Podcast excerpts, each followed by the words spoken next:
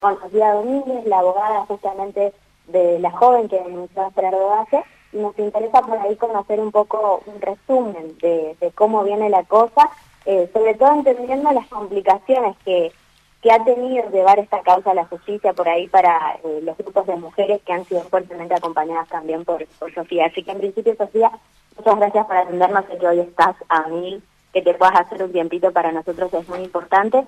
Así que bueno, queremos que nos cuentes, hoy un día clave para la causa, ¿no? Sí, hoy eh, el diputado en un primer momento aclaró que iba a hacer su declaración porque puede abstenerse de declarar, incluso él declaró en, instrucción, en su momento hay una declaración en instrucción, antes de instrucción número 3 en el que se extendió por más casi más de dos horas, sí, eh, pero aclaró que iba a declarar y esperó hasta el último momento para, para hacer su declaración. Así que vamos a ver cuál va a ser su descargo, que yo creo que va a ir más o menos en el mismo sentido que, que fue lo que la instrucción. Hoy es la novena jornada, sí, eh, declararon ya 14 testigos.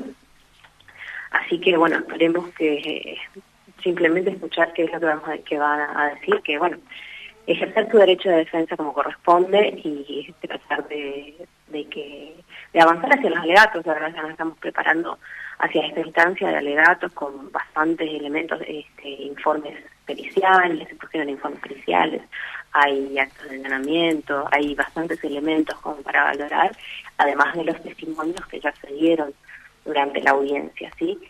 Respecto de la complejidad que presenta la causa, bueno, yo actualmente estoy llevando la querella de dos de las víctimas, ¿sí?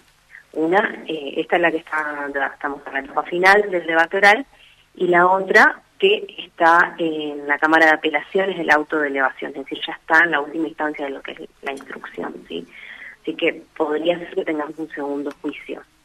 Respecto a las dificultades, bueno, eh, más allá de las dificultades que significó y que significaron tanto, no solo para las mujeres, sino para las víctimas en sí, que durante tanto tiempo no, no, no, no se animaron a denunciar o no pudieron denunciar estos hechos, hubo, yo creo que hubo un cambio, sí, dentro de lo que es eh, la sociedad correntina, dentro de la gente que viene y te dice, bueno, pero yo sabía que esto pasaba, yo sabía que esto, bueno, es, eh, respecto de eso, yo creo que es importante y siempre lo remarco más allá de lo que el tribunal resuelva en base a las pruebas y como corresponde, porque para imponer una pena ¿sí? tiene que decidir un tribunal con las pruebas y todas las, este, las garantías, etcétera. Eh, me parece muy importante y muy interesante que cada uno, o sea, que la sociedad decía si les creo o no a las víctimas. ¿sí? yo, yo les creo a las víctimas y simplemente conducirse eh, respecto a eso eh, sin, sin complicidad, sin, complacencia, sin complacencia, decir, bueno, yo esta persona, yo esta persona no me quiero relacionar, yo creo que realmente esto es cierto, que hay tantas denuncias. Entonces, en ese sentido, me parece importante, este, más allá de lo que pase, esa de social que, en la que se pudo avanzar y en la que las víctimas fueron tan importantes con la valentía que han tenido, eh, las fuerzas, ¿sí? Sofía, preguntarte, eh, al inicio de las audiencias nos había dicho a la prensa que tenías expectativas de que esto vaya rápido, que sea un juicio rápido y justamente que no haya grandes complicaciones. ¿Lo ves hoy ya finalizando que fue así más o menos? mira, son, fueron dos meses, estamos, el 26 de eh, julio empezó, esto, estamos a dos meses, casi, sí, más de dos meses. Eh, fue complejo, presentó cierta complejidad, cierta complejidad con 14 testigos y mucha, eh, mucha participación de cada una de las partes en lo que es el interrogatorio de cada uno de los testigos y en ese sentido fue complejo. Creo que no hubo demora, hubo casi una audiencia por semana o dos en algunos casos, solo algunas semanas no tuvimos audiencia, que es por cuestiones del tribunal y por lo que fue que se está reordenando después lo que fue la, el nuevo Código Procesal Penal se están reordenando en los tribunales, creo que dentro de todo de la normalidad, ¿sí? Por último, antes de darle paso a los chicos, preguntarte, eh, al inicio justamente del juicio sale este pedido de la Consavil, ¿no? Para solicitar que Gerardo eh, no siga trabajando por ahí. ¿Qué, ¿Qué nos puedes contar de eso? ¿Han habido avances? ¿Tenés algo de información de eso?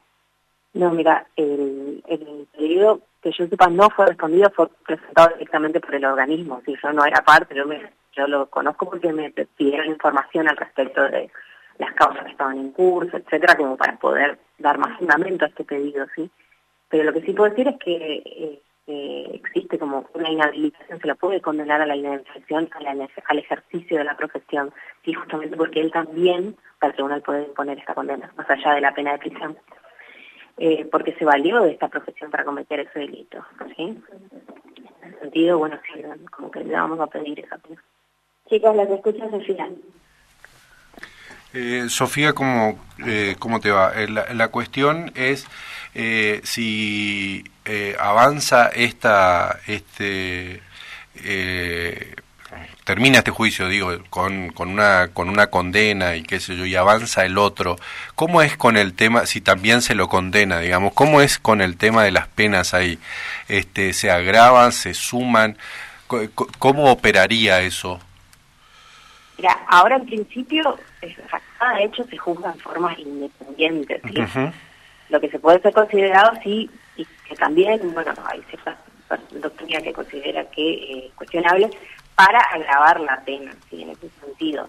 Sí, mm. este, y, y estos este, procesos que también están llevándose este, en paralelo no funcionan tampoco como reincidencia o como antecedentes en sentido estricto porque no hay una condena previamente. Sí, mm. eventualmente, este, como en el próximo juicio sí puede tener, si ya tenemos una, si llega a haber una condena en este caso, sí puede eh, tener tenerse evaluado como antecedente y tener como reincidencia. Eh, y una de las cosas que dijiste también, y, y, y si queda acreditado, digamos que podría pesar en, en la condena de este juicio y eventualmente en, los que estén por venir, tiene que ver con esto que, dijiste, ¿no? Que es este, valerse de la profesión y de todos los, los, los, instrumentos que además, este, incluso con el uso de medicamentos, este, para, para poder cometer el delito. Sí, exactamente. Eh, es una pena accesoria, sí, nosotros mm. lo vamos a pedir, nos parece muy importante, así como hablamos de la condena social y más allá de lo que es muy importante que no siga ejerciendo. Mm, claro. Claro, porque acá este, eso está, está, está aprobado, digamos, en esta, en esta, en esta causa que este, no solamente eh, porque bueno de, todas las causas que se le conocieron este, las, las, públicas por lo menos es que bueno este no solamente que eh, hacía uso de, de, cierta confianza médico paciente sino que además algunas chicas eh, incluso las, las dormía digamos las dopaba. Exactamente. No es este el caso que se está llevando adelante ah, pero sí es otro de los casos que se están llevando en cuenta. Muchas gracias por estos minutos no, gracias a usted.